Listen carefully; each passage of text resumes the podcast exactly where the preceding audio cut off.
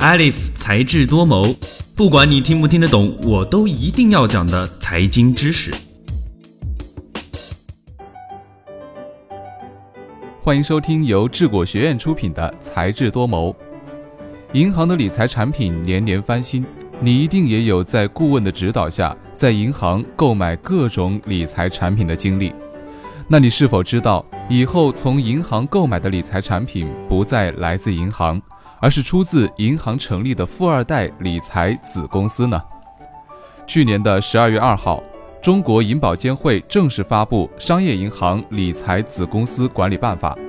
条例显示，将把银行的理财单位从银行本身分离出去，成立专门的子公司。理财子公司正式成为一类全新的商业银行投资的非银行金融机构，也称为投资界国有富二代公司。截止前年十二月十号，已经注册成立了二十一家理财子公司，当中，注册资金总规模约达一千两百五十亿元。因为随着传统银行业务规模逐渐定型，理财成为银行业的利润增长点，银行越来越倚重理财业务产生的营收，几乎所有的商业银行都在开展理财业务。为了更好地管理银行理财业务。银保监会正式要求银行将理财单位从银行本身分离出去，那这种分离会产生哪些影响呢？第一，市场无感，消费者并不在乎从银行购买理财，还是从他的子公司购买理财。第二，银行乐见其成，独立的理财子公司更便于引入外部投资者，充实业务实力。第三。银监会借此规范市场。那么，作为新独立的银行理财公司们，他们处于一种怎样的定位呢？除了引入外部资源，独立理财公司还可以强化银行理财业务的风险隔离，优化组织管理体系，可以在银行的主营业务和其他业务之间建立一道防火墙，每一个渠道的资金都做自己的事儿，各自安好。但是，理财子公司脱离了银行的金字招牌，在产品准入、销售分销和投资管理等部分，与其他的投资管理公司站在了同一起跑线上，这也对理财子公司的经营提出了更高的要求。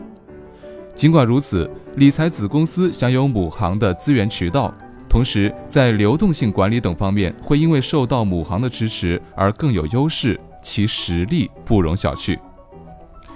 所以，我们就可以说，商业银行分离出理财子公司，并不是因为商业银行承担不起理财亏损的风险，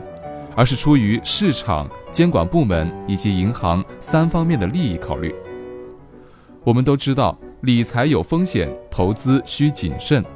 任何投资都是有风险的。那么，问题来了，在理财子公司当中进行投资的话，收益相较于之前在银行购买理财产品。会产生变化吗？如果我们在商业银行分离出来的子公司当中购买的理财产品发生了亏损，那这些亏损是由富二代理财子公司承担，还是富二代他爹商业银行承担呢？首先需要明确的一点是，理财子公司目前销售的还是之前的产品，成立与否并不改变产品的性质。资深信托研究员袁吉伟谈到，理财子公司初期将主要推出比较低端的固定基金类产品，未来会根据客户的需求设置不同收益的产品，不断的丰富产品线，比如高风险高收益的信托类产品等等。也就是说，我们在理财子公司里所购买的投资理财的产品，并不会和原先在银行购买的产品有多么大的区别。其次呢，从商业银行中分离出去的理财子公司都属于独立的金融理财公司，以他们的注册资本为限，对理财产品承担风险，并提计风险拨备，所以他们对投资者进行赔付的时候，和他们的爸爸商业银行并没有关系。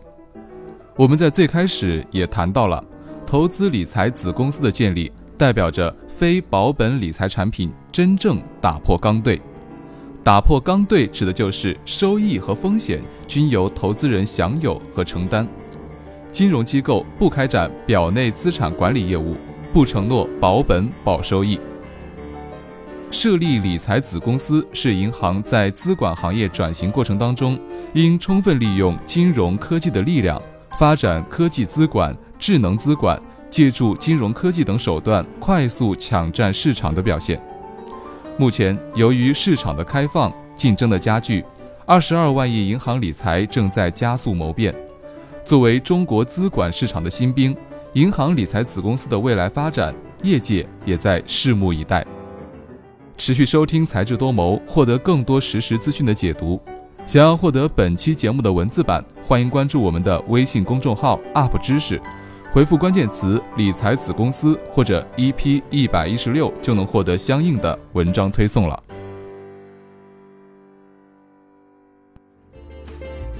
今天的节目到这儿就结束了。本期节目的文字稿我们会在智果学院的官方微博中同步更新，喜欢就请给我们点赞吧。我们下期再见，拜拜。